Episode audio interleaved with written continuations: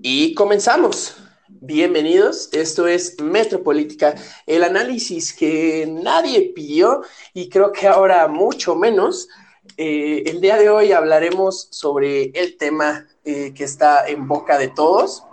Hablaremos sobre el aborto y este evento ocurrido en los últimos días en la Suprema Corte de Justicia de la Nación, eh, que tiene ciertas aristas importantes que pues nosotros con nuestro mínimo conocimiento en la materia legal, pues esperamos transmitirles para que nadie les diga mentiras, nadie les cuente medias verdades. Así que, bueno, los invitamos a quedarse con nosotros. Bienvenidos. Esto es Metropolítica.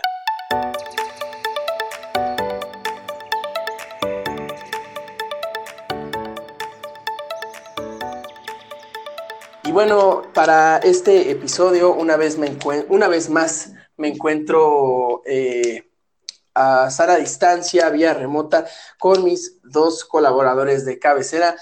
Eh, Alejandro Olguín, ¿cómo estás? Eh, nuestro primer episodio internacional, gracias a ti. Este, pues mira, no me gustaría presumir la parte internacional en tiempos de pandemia. Se supone que no debemos de viajar, pero la familia llamaba, ¿no? Entonces, aquí estamos en la gran y libre América. ¿Qué tiene libre hasta la fecha? No sé. Este, no, no es, lo único que tiene libre creo que todo lo que consumen en este país. Ayer estaba en Walmart y Dios mío, Dios mío, pero bueno. Salúdame mucho a tu familia, Alejandro. Cuídate mucho porque allá sí está muy cabrón todo este desmadre de la pandemia. Eh, y también me encuentro con eh, mi constitucionalista de cabecera. Daniel Figueroa, ¿cómo estás, amigo? Hola, un gusto, amigo. Este, muy bien, gracias por el, elogio, favor que me haces. y pues Mira, eh, en estos últimos episodios me he dedicado a poner títulos a las personas que me acompañan, así que, ¿por qué no hacerlo contigo? Qué bien que te lo mereces. Em, comencemos, comencemos, amigos, con esta, con este tema, pues, eh, que es, digo, sabemos general y, y sí, somos tres hombres blancos heterosexuales hablando sobre el aborto. Eh, sabemos que las opiniones de, nosotros los hombres con N y V eh, ya podrían estar de más y, este es un tema que podría corresponderle o que les debe de corresponder a las mujeres. Sin embargo, bueno, eh, pues se nos hincharon los huevos y vamos a hablar de lo que se nos hinchen, ¿no? Em, Comencemos, pues, amigo Alejandro, pues, con, consideraciones iniciales, ¿no? Sobre el derecho de las mujeres a elegir sobre, sobre sus propios cuerpos. Completamente de acuerdo. Creo que anteriormente tenía el pensamiento de que un poco más restrictivo, pero en los últimos años he, tomado la postura que las mujeres deben tener toda la posibilidad de decidir qué quieren hacer con sus cuerpos, ya que al final del día es su vida la que está en riesgo. Este, si estamos hablando de un niño, bueno, un feto, como quieren decir científicamente, al final del día la que tiene que cargar, la que tiene que cargar con todo el proceso del embarazo es la mujer, la que va a subir cambios en su cuerpo es la mujer, la que puede poner en, riesgo su vida es la mujer. Por ende, yo creo que debe poder decidir la mujer si quiere o no quiere lidiar con esta responsabilidad y con este riesgo al final del día. Y no, y no solamente que se encuentre en riesgo su vida en cuestiones eh, médicas, sino, bueno, yo creo que el, el criar, el parir y el criar a un hijo sin quererlo, sin desearlo, pues yo creo que ya es poner en bastante riesgo la vida de, alguien, ¿no? Y no solamente para, para, la madre, sino inclusive, o sea, si estamos hablando de, una, de una pareja que, que, que, se ve, que se está viendo obligada a tener un bebé y que no lo quiere, pues los dos ponen en bastante riesgo eh, el futuro, ¿no? De, de, sus vidas y también el futuro de, del producto. Em, me parece que, Daniel, creo que no va a haber este mucho debate en este tema inicial, ¿no? Eh, pues mira, no hay, no hay debate en tanto se, se entiende como un derecho, ¿no? De las mujeres. Exacto. A decidir Sin embargo, creo que la justificación... Sí, mira, sabemos exactamente, sabemos que aquí vas a empezar de neofascista, sabemos que aquí va a salir tu lado neo, este, panista. No creo, creo, yo creo que, este, al final del día, bueno, es que vamos a hablar también de los, de, los argumentos que apoyan al, bueno, que, que esgrimen las personas pro vida, ¿no? Que se denominan. Así es. Y creo que ahí es importante, bueno, ahí voy a tener oportunidad de abundar más de este tema. Solo quiero decir que esto se presenta como un derecho este, nutrido por la práctica social y no tanto por una argumentación, una argumentación moral sólida. ¿Sí me explico? Es un hecho. Eh, Los abortos legales e ilegales son un hecho, pasan. Por lo tanto, tienen que ser normados, ¿no? Este, y no penalizados. Entonces, yo creo que es esta, es esta función pragmática la que da, da cuerpo y da existencia al derecho al aborto y no es tanto una justificación moral de si, de si existe o no vida o, de decidir o, el derecho a decidir del cuerpo en, sobre el cuerpo de las mujeres. Es, es más bien algo meramente pragmático el desarrollo de este derecho, a mi parecer. ¿Qué digo? Obviamente se tiene que hacer al, momento de, legislarse y al momento de, debatir sobre este tema, pues tiene que existir este, este análisis em, moral, filosófico, religioso, si quieres, si quieres meterlo en la conversación. Sin embargo, yo lo que, lo que estás queriendo decir es que, mira, independientemente de este debate moral o filosófico, los, los, los abortos existen y porque existen es que se tiene que hablar sobre esto. Claro, mira, yo quiero poner una analogía bien sencilla y es el divorcio. O sea, tanto la moralidad como la religión no ven bien al divorcio. Por lo tanto, sin embargo, pasa. O sea, las personas se separan, se casan, después no se entienden y se separan. Esta realidad este, tan, tan fuerte, pues evidentemente tiene que estar traducida en el ordenamiento jurídico y se instituye la figura del divorcio como una figura jurídica. Lo mismo el aborto. Independientemente de la justificación moral de si es bueno, si es malo, lo que quieras, el aborto pasa, es una realidad social, por lo tanto hay que normar. Exactamente. Alejandro, eh, ¿tú crees que los hombres, nosotros como hombres, deberíamos de tener cabida en este tema? Digo, como ya lo dije, eh, nosotros estamos hablando sobre este tema porque podemos, ¿no? Porque, o sea, como podemos lo hacemos. Sin embargo, en la discusión pública deberíamos de tener algún tipo de voz, algún tipo de voto. Es difícil tu pregunta, pero yo diría, deja de lado la parte de hombre y ponte a pensar nada más como seres humanos. Ok. Este, como seres humanos yo creo que sí, ya que al final del día este, somos seres que tenemos que, somos seres sociales, tenemos que convivir. Y por lo cual tenemos opiniones, ¿no? Y quieras o no, es un punto de vista diferente, el cual se, se, se vale. Este, por eso tenemos libre expresión, por eso se apela tanto por poder opinar. Exacto. la situación aquí que yo, que yo veo es cuando atacas al otro género, al otro sexo, por ser mujer nada más que muchos por vida de repente lo hacen, que tú no tienes derecho a decir como mujer y así. Yo creo que al final del día, si vas a atacar, ataca el concepto del aborto si eres pro vida. O si vas a opinar, opina sobre el concepto del aborto. Nada más. Enfócate nada más en esa parte. Y yo creo que al final del día, como seres humanos, sí, sí podemos opinar, pero yo creo que al final del día la decisión que uno debe, la, debe tomar es la mujer. Ya dejando de lado, dejando la parte de seres humanos o no, nosotros podemos opinar, sí, tenemos todo el derecho a opinar, tenemos todo el derecho de poder dar nuestra voz, pero al final del día la que va a tener que decidir qué quiere hacer con su cuerpo tiene que ser la mujer misma. Exacto. Y ya nada más para defendernos un poquito, eh, pues estamos hablando de este tema porque está en la agenda pública y porque nada de lo que se diga aquí, pues va a terminar en una ley, ¿no? Entonces, eh, hay, que, hay que concentrarnos mejor en, en quienes eh, realizan los proyectos legislativos, en quienes se encargan de aplicar estas leyes, eh, en lugar de quien dice opiniones pendejas en un podcast, ¿no? Ah, pero amigos, si me lo permites, este, más que nada para igual, no para defendernos, sino para darle mérito a nuestro programa. Lo que yo quería agregar sería, este, el punto aquí de, dejando de lado opinar o no opinar, es darle difusión a este tema de, una, un aspecto positivo, ya que nosotros tres, nosotros no, no somos pro vida, no opinamos en contra del aborto, más bien lo apoyamos, y la idea más que nada sería, yo creo, difundir, darle difusión al tema, para que al final del día, en, una, en otra toma de decisiones de la Suprema Corte de, Justicia, sí se tome la decisión correcta, que ya lo veremos más adelante, porque opinamos que se tomó la decisión muy incorrecta.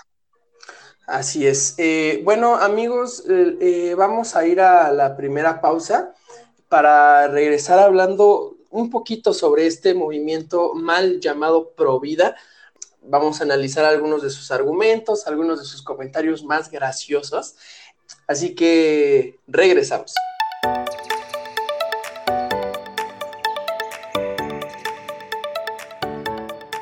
Y continuamos como ya lo mencionamos eh, en el segmento anterior, donde pues eh, esgrimimos nuestros, nuestra postura en cuanto al tema del aborto, eh, en, este siguiente segmento quisiéramos analizar un poquito algunos de los argumentos más empleados por este sector de la población que es mal llamado pro vida. Y, yo creo que hay que comenzar por ahí, ¿no, chicos? Em, pro vida mis huevos. Eh, esta, esta, gente no es pro vida, esta gente eh, es pro nacimiento, lo cual, es, no, lo cual no está ligado eh, indefectiblemente a la vida, Daniel. Sí, eventualmente por es que la vida es un concepto mm, atemporal que se proyecta en muchas dimensiones, ¿no? Entonces, denominarse pro vida, pues también significaría que defiendes la vida ya existente, que la promueves, su calidad, su aseguramiento, o sea, tiene como varias aristas, ¿no? La... Su calidad, yo, yo, yo creo que es esto, eh, eh, y en este tema específico del aborto, yo creo que es la calidad de la vida que va a nacer, ¿no? No, y también consideremos, por ejemplo, que los niños de la calle, ¿no? Las personas que están en, situaciones verdad, de verdadera marginación, pues condiciones de vida buena no tienen.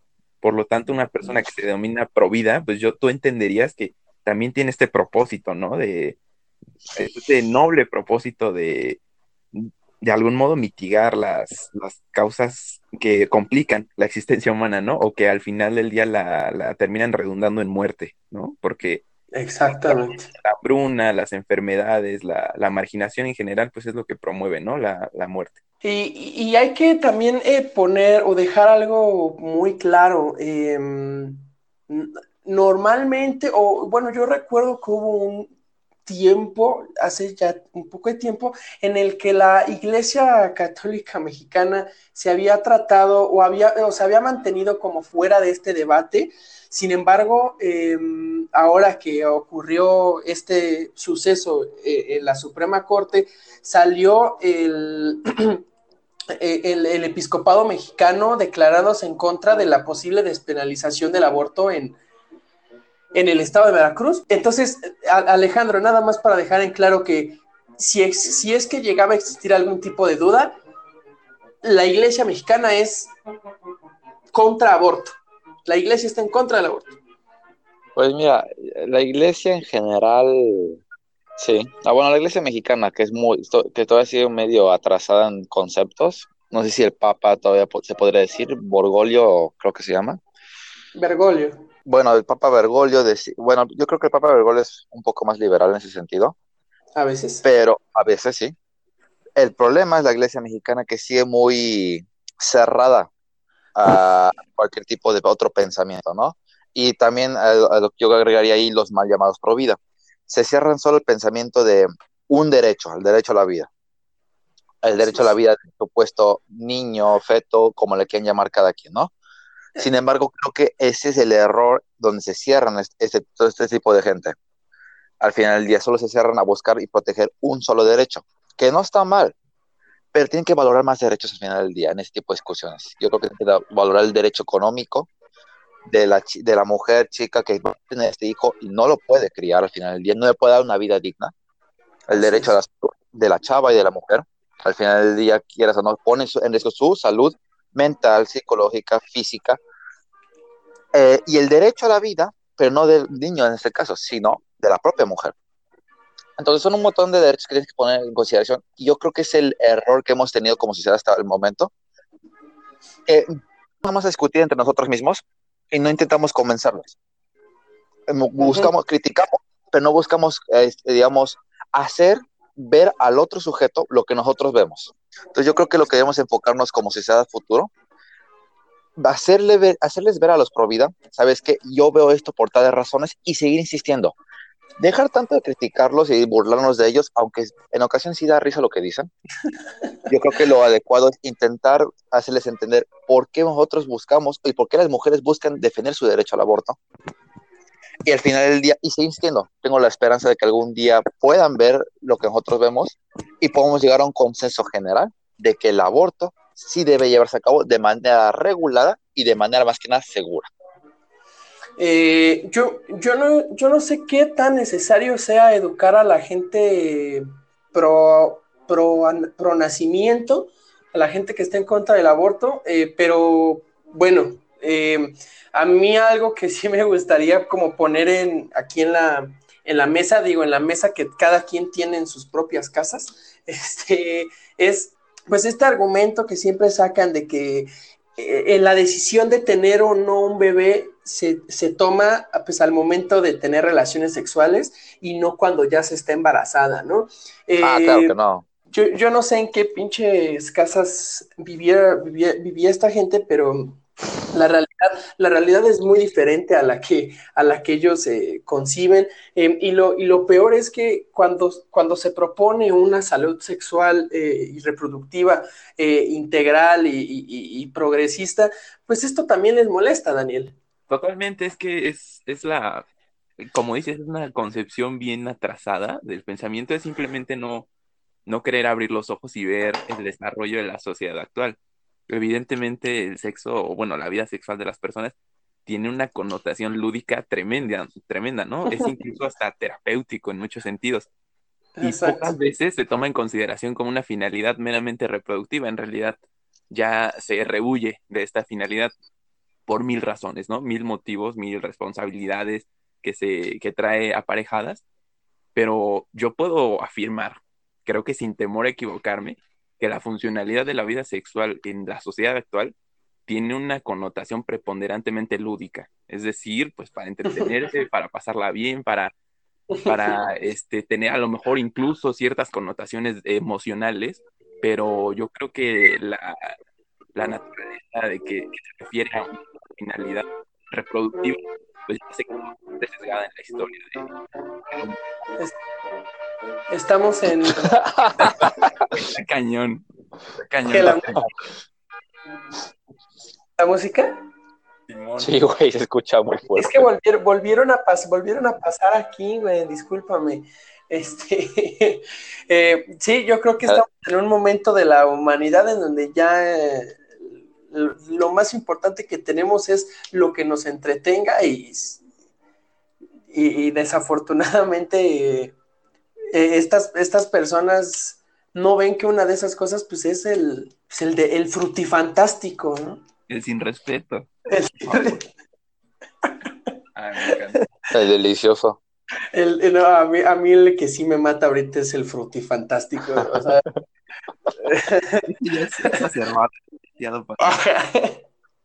Eh, la, la, máxima discriminación actual es negar la humanidad de un ser humano. Brenda del Río.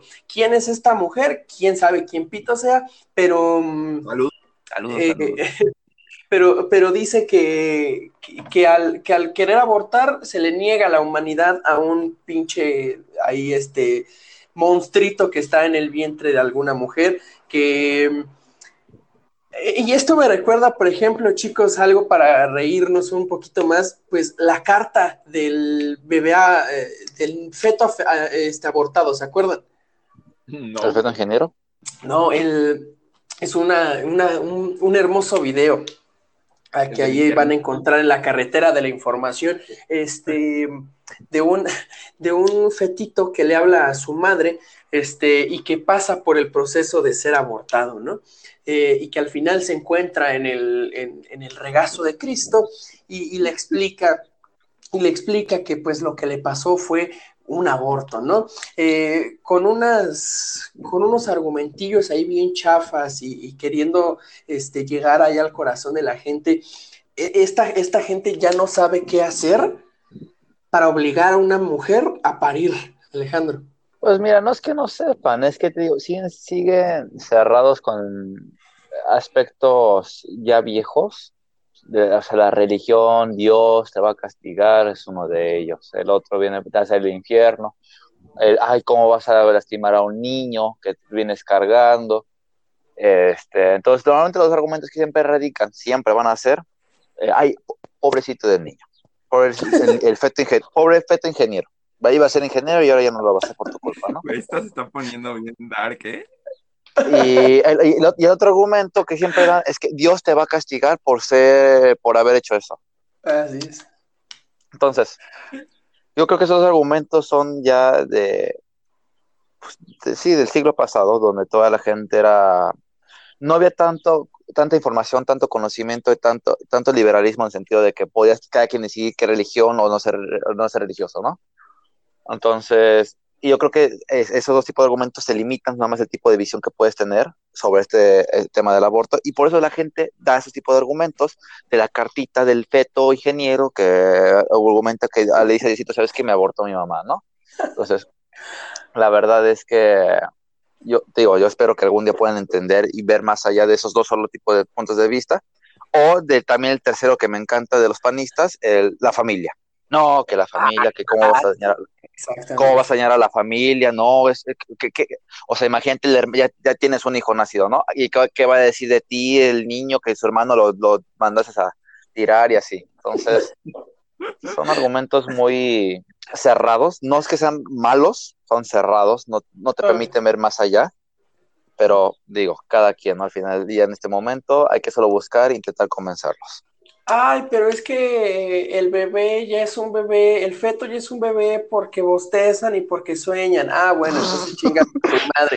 Este, chicos, vamos a la segunda y última pausa. Eh, ya a, a, lo que nos truje, hablar sobre este último suceso en la Em, el día 29 de julio. Eh, a ver qué tan, vamos, vamos, a ver qué tan progresista o qué tan mocha es la nuestra Corte Suprema. ¿Les parece bien? Échala. Regresamos. Oigan, el otro día, bueno, ahorita les cuento, ahorita que se acabe, porque es algo muy bizarro lo que me encontré. Eh, ¿Por qué? No, no, no, es algo muy bizarro. O sea, eh, me encontré una descripción de Tinder que decía, si me das match, te cuento quién era mi roomie en el penal de Santa Marta.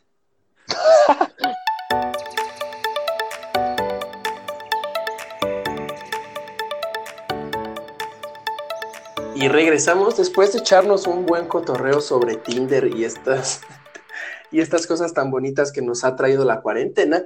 Em, hablemos, amigos, ya sobre lo que acaba de ocurrir en la Suprema Corte de Justicia de la Nación, a quien mandamos un caluroso saludo. Eh, denme un nombre. Este, se acaba de discutir un proyecto bastante controversial y bueno, lo que, lo que causó más revuelo fue la conclusión de este caso. Daniel, por favor, eh, explícanos qué pitos pasó en la Bueno, es, de entrada es, eh, se habla un poquito a oscuras, ¿eh? O sea, esto tiene que quedar bien claro porque eh, todos ya dimos una opinión bien, bien profunda, bien inspirada, pero el proyecto no se publicó, o sea, el, el, el, engrose del proyecto no lo tenemos público, lo que se sabe es lo que se dijo en la discusión, ¿no?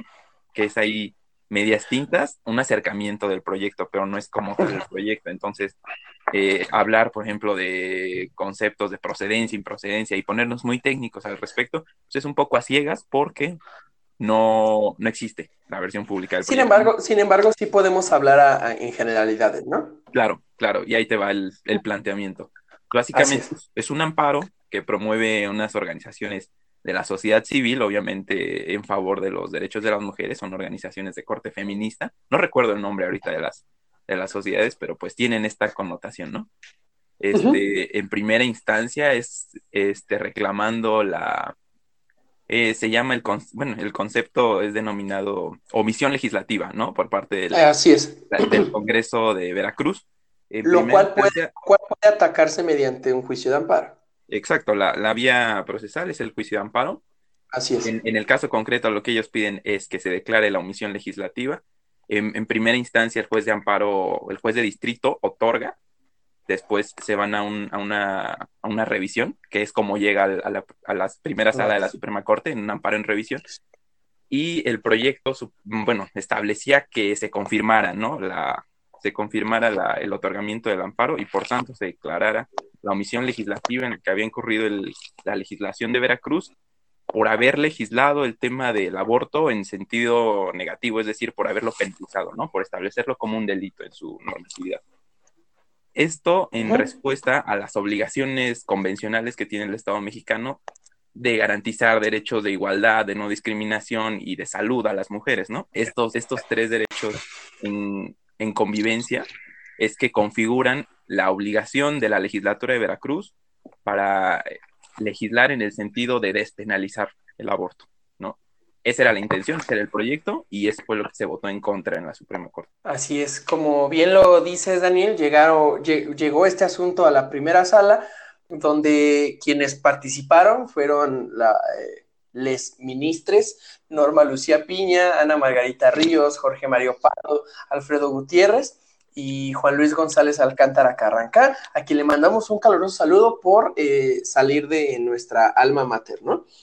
Este proyecto fue discutido eh, por, estos, por estos ministros, por esta primera sala, eh, y de todos los ministros que ya mencioné, el único que votó a favor de que se declarara esta omisión legislativa fue el último, ¿no? Juan Luis González Alcántara Carranca, los otros dos y las otras dos ministras eh, votaron, votaron en contra. Y bueno, Alejandro, pues ¿cuáles, cuáles fueron las reacciones que, provocaron esta, pues esta decisión antes de que entremos ya a realmente por qué se votó en, contra, ¿no?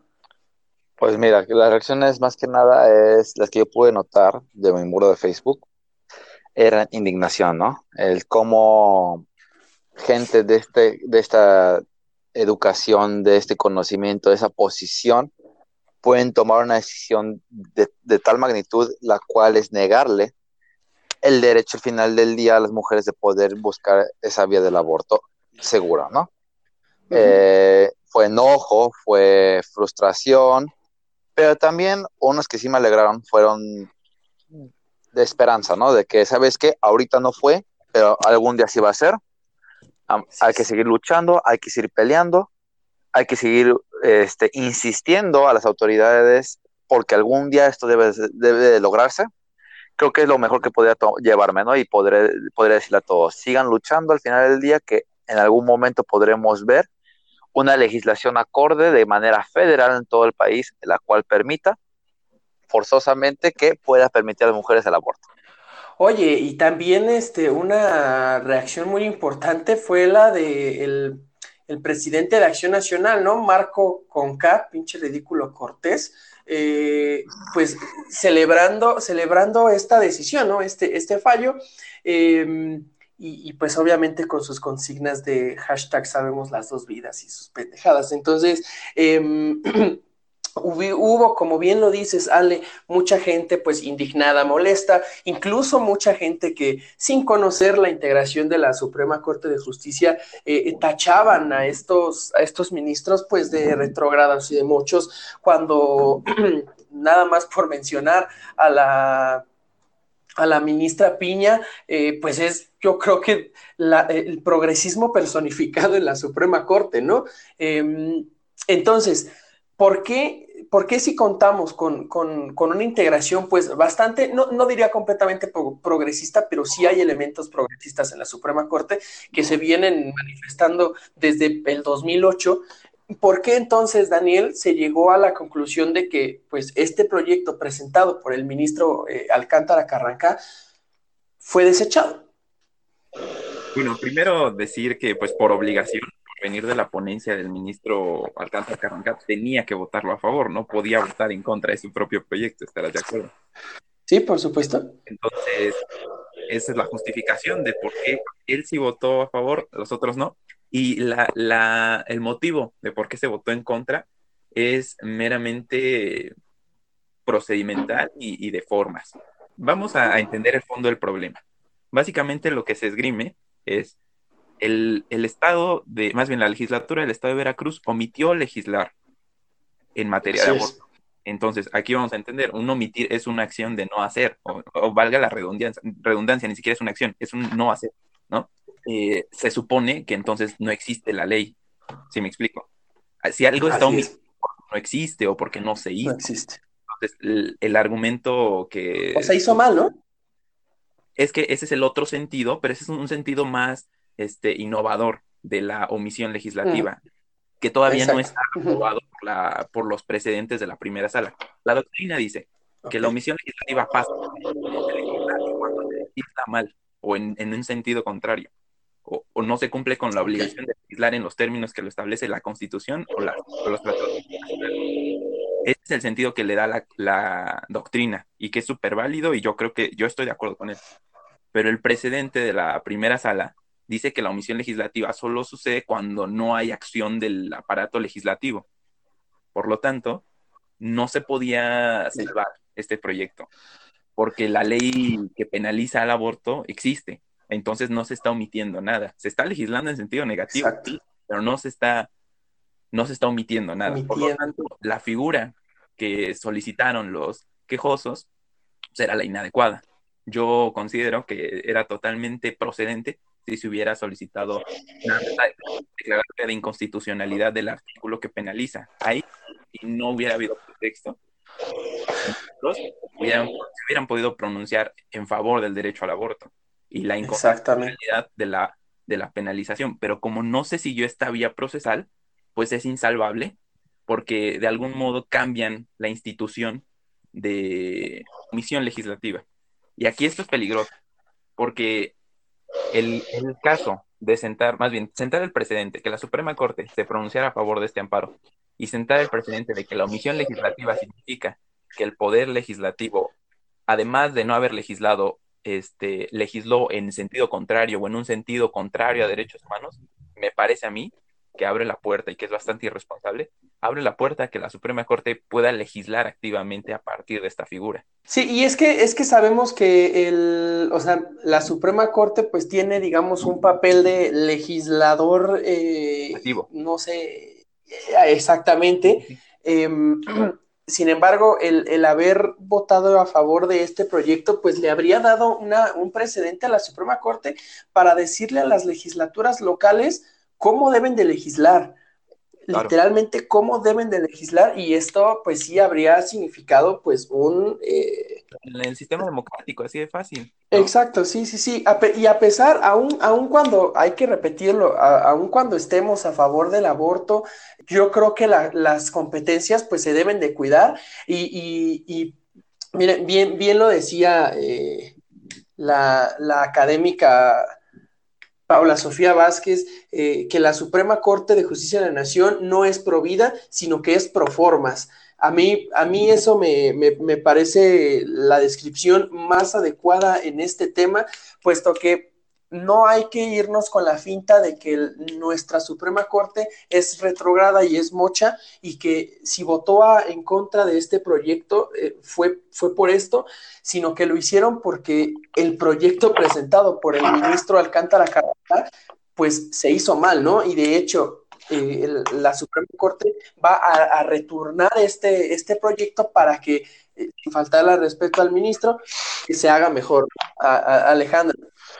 Bueno, más que nada, y creo que Daniel y ustedes explicaron bien toda la situación, se trata de más que nada un, un proceso del cual se, se, está negando, bueno, se está discutiendo el proceso, no el tema como tal. Y Exacto, eso es muy importante. Entonces, al final del día es el proceso, el proceso puede o no la Suprema Corte tomar la decisión aquí, y si no puede, entonces es que voto negativo, no del proyecto, sino de porque no puedo yo como Suprema Corte meter manos, ¿no? Pero lo, mi pregunta para ustedes sería, porque es lo que eh, en general la gente tiene esa concepción. ¿Se puede criticar a la Suprema Corte de Justicia por haber tomado esa decisión en el sentido de que, ¿sabes qué? No son, son pro ellos, o mal dicho, pro?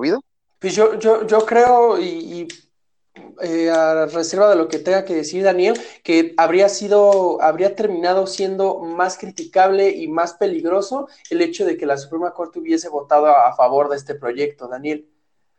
Sí, yo, yo estoy de acuerdo. Le, este, era insostenible en términos de instituciones jurídicas haber votado a favor. E, se entiende totalmente la, la buena intención del ministro Alcántara. Exacto.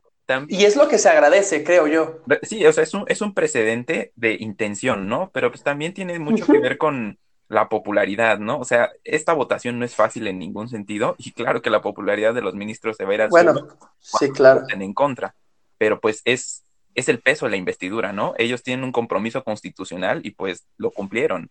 Guste o no, están cumpliendo. La otra pregunta que me eh, gustaría hacerles, perdón, nada, hay otro argumento que se decía, más que nada del lado feminista. Que, ¿Qué hacían dos hombres, o en este caso tres hombres, decidiendo sobre este tema? El problema es aquí, ¿se vale ese argumento? Ya que, y, lo digo por lo siguiente, nosotros sabemos bien claro que no estaba discutiendo si el aborto era correcto o incorrecto. Se estaba discutiendo al final del día eh, la toma de decisión de la Suprema Corte en el proceso, que si se podía o no se podía. Entonces ese argumento que dicen, ah, los hombres no pueden estar opinando sobre ese tema, y que tú me preguntabas al inicio del podcast, ¿se vale ese argumento o no?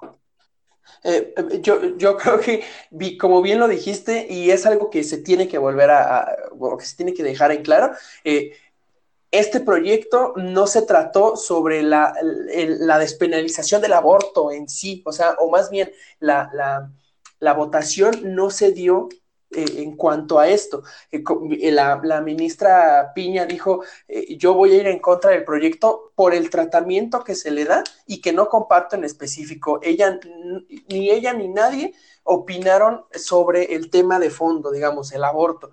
Em, entonces, como eso es algo que se tiene que dejar bien en claro, ¿no? Ya conforme a la conformación de la Suprema Corte, pues Daniel, déjalo en claro. Digo, yo no había escuchado ni había leído ese argumento que nos menciona Alejandro, sin embargo, pues hay que dejar bien en claro por qué hay dos hombres, eh, o más bien tres hombres, en este caso, eh, decidiendo sobre este asunto en esta sala.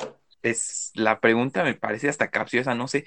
Yo entiendo que es por la ratificación, o sea, fueron designados de manera constitucional, no hay mucho que hacer. Exactamente. Sí, exactamente. Y, el hecho de que haya, el hecho de que haya llegado a otra sala, pues tal vez no hubiera. No, es que esta es la sala, la primera. Exactamente. Asuntos de materia penal y civil, entonces le competía totalmente a esta sala. Pero también decir que uno de esos hombres, uno de esos tres hombres, fue el único que votó a favor de su, de su propio proyecto. Y las dos mujeres votaron en contra. Entonces, no se trata de una, de una cuota de géneros o, no se trata de un tema totalmente de género, de yo soy mujer y voy a favor o yo soy hombre y voy en contra. Es, es, el tema de fondo es meramente procesal procesar. No, pero mira, yo creo que ya no, ¿eh? Yo creo que el derecho al aborto ya es un derecho humano y no está, no está puesto a discusión. No, no, pero el estamparo, o sea, estamparo en ah, la discusión del aborto. claro, no, o sea, el, tema que se discutió en la Suprema Corte era meramente procesal. Entonces ahí lo podía discutir quien fuera que tuviera un título de abogado, ¿no? O bueno, que fuera designado ministro de la Suprema Corte. Ojalá, ojalá, mira, ojalá no. ojalá no cualquiera. Bueno, pero que sea ministro, ¿no? O sea, es... es ah, ok. saludos a la este, pero el tema ya de fondo, el, tema de si es bueno, es malo y todo eso, a mí se me hace que ya está superado. ¿eh? Yo creo que ya. Claro, claro. no se trata de una discusión democrática, sino de un principio rector de los derechos humanos. Por lo tanto, ¿qué te digo? No, no hay que decir, no hay que opinar, no hay que estar en contra. o sea, clarísimo, es, es, se trata de la dignidad humana, ¿sí me explico? Entonces es muy importante que, lo veamos desde esta perspectiva y no emitamos este, juicios de valor que, que vienen a ser muy, pequeños, ¿no? O sea, muy ensimismados, muy en un plano individualista. Chicos, eh, antes de pedirles sus, sus conclusiones, pues nada más aclarar bueno, volver a, mencionar que este asunto fue retornado eh, a, otro, a otro ministro para que se vuelva a, realizar. Entonces, eh, como bien dicen las compañeras feministas, eh, ayer no fue ley, pero lo será. Em, Alejandro. Si me permites el comentario. sí, este, claro, adelante. Se retornó a un ministro de la mayoría, es decir, cualquiera de los otros cuatro pero un ministro que haya considerado o que haya considerado que el proyecto estaba mal hecho. Pero si nos vamos a, la consideración inicial de que todo, todo gira en torno a la figura de omisión legislativa, pues forzosamente el siguiente proyecto que se elabore va, a ser caminando lo mismo. Sí, claro, va a ser negar el amparo, porque está mal planteado el amparo. O sea, yo, si, si, si se pudiera hacer un favor aquí, una reflexión y, algo en favor de los derechos de las mujeres es grupos de, mujeres, grupos feministas, consíganse buenos abogados, ¿no? Que tengan estrategias de litigio lo suficientemente buenas como para llegar a estas instancias y lograrla, ¿no? Y meter el gol. Porque se quedaron en la, se quedaron en cuartos de final y no sé, me, me pesa porque fue una buena oportunidad, ¿sabes? Fue un buen intento, pero no fue la, la instancia, no fue la vía jurídica adecuada. Es decir, es decir, eh, buscar la despenalización del aborto en el estado de Veracruz mediante la omisión legislativa es, podrías decirle, pues una guerra perdida.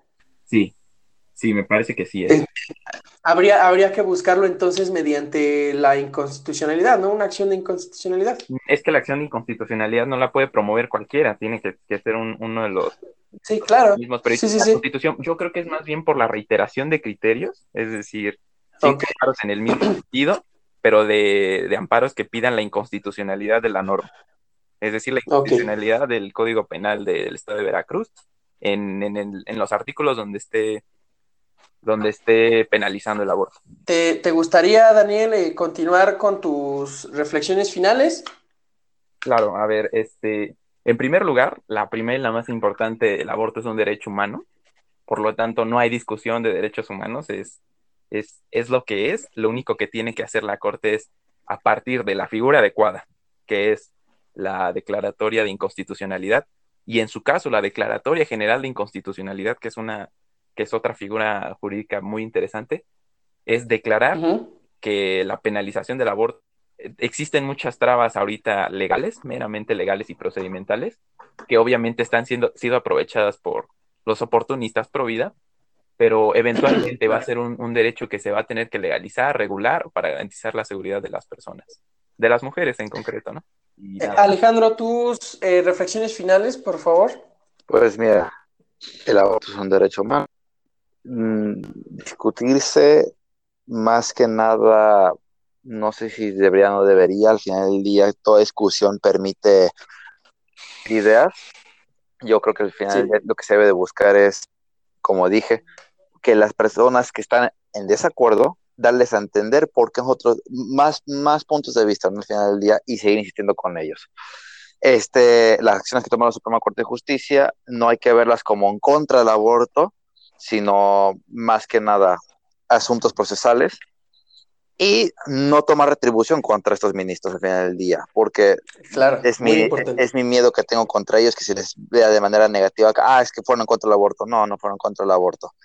Fueron en contra del proceso y simplemente es eso, asuntos sobre, sobre todo a la ministra Piña, a quien le quisiera mandar un gran saludo, porque, eh, repito, ella es parte de, esta, de, este progresismo eh, personificado en la. Em, nada más para terminar, y, como dato, amigos, eh, el, aborto está despenalizado únicamente en la, aquí en la Capirucha y en, Oaxaca a partir del, 2007 y de 2019 respectivamente. Em, actualmente se, está discutiendo la despenalización en los estados de Coahuila, Guanajuato, que es casi imposible, Michoacán, Hidalgo, eh, Tlaxcala, el Estado de México y Quintana Roo. Esperemos que que, estas, que estas discusiones acaben en buen puerto porque, como bien lo dicen, eh, eh, eh, el aborto no estamos hablando de algo de que nos guste o no nos guste, es un derecho humano y los derechos humanos se, exigen, no se, no no se negocian.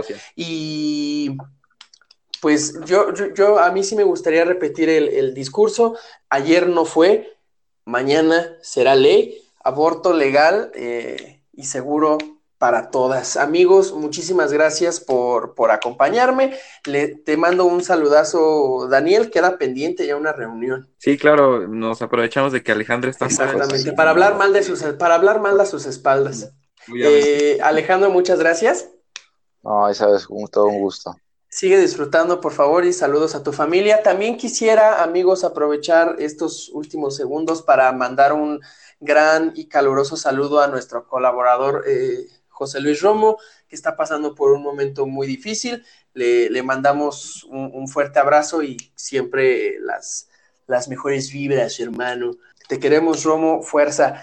Muchas gracias, amigos, por estar conmigo. Claro, un, abrazo para Romo, ¿eh? se, reitera, se refrenda ese, esa solidaridad. Eh, y muchas gracias a ustedes por escucharnos. Nos seguiremos escuchando. Muchas gracias. Esto fue Metropolítica. Hasta luego. Bye bye, adiós. Hasta luego.